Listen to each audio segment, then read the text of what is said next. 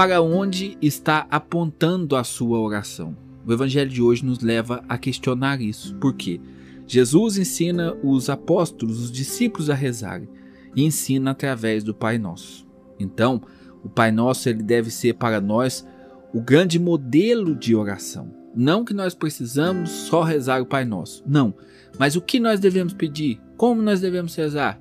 O modelo está ali no Pai Nosso. Então, por exemplo, nós não podemos, na nossa oração, rezar pedindo mais as coisas dessa terra e deixar as coisas do céu de lado, deixar as coisas eternas de lado. Por quê?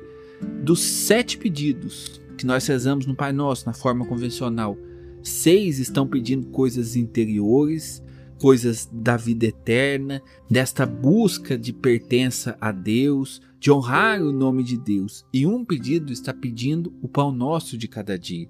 Então, o que nós podemos concluir disso aqui? O pão nosso de cada dia é muito necessário, mas nós não podemos esquecer que nós não somos deste mundo e é que a nossa oração precisa estar voltada para o céu.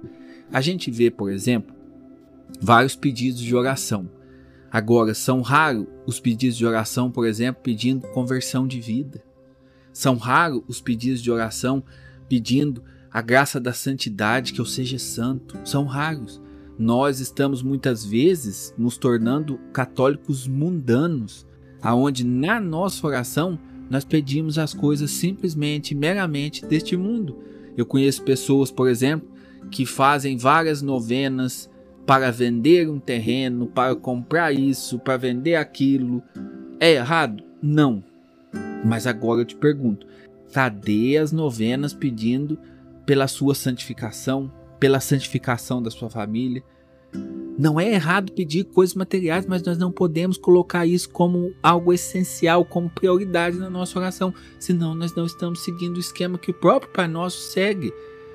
Então, você que tem vídeo de oração que reza, pare de olhar apenas as coisas dessa vida, meu irmão. Nós viveremos aqui, vamos por 80, 90, 100 anos no máximo, mas nós passaremos ao lado de Deus a eternidade. Então, como o catecismo fala, nós precisamos já começar a viver este céu na terra.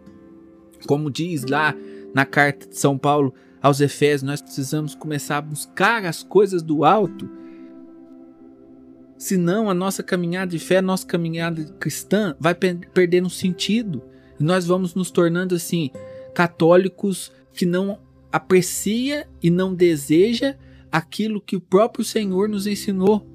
Mas a gente quer as coisas deste mundo, as coisas para este mundo. Que a nossa oração esteja voltado para as coisas do céu. Que nós tenhamos no coração um desejo e que esse desejo seja expresso na nossa oração, o desejo de santificar o nome de Deus, o desejo de viver o reinado de Deus na minha vida, o reinado de Jesus na minha vida. Como que eu vivo isso? Buscando a santidade, vivendo segundo ele viveu. É para lá, meus irmãos, é para isso que deve apontar a nossa oração. Você pode rezar pelas coisas deste mundo, mas cuidado. Observe sempre a proporção do Pai Nosso. Deseje e almeje com todas as suas forças ser amigo do Senhor, viver essa comunhão com o Senhor, para um dia viver com Ele na eternidade.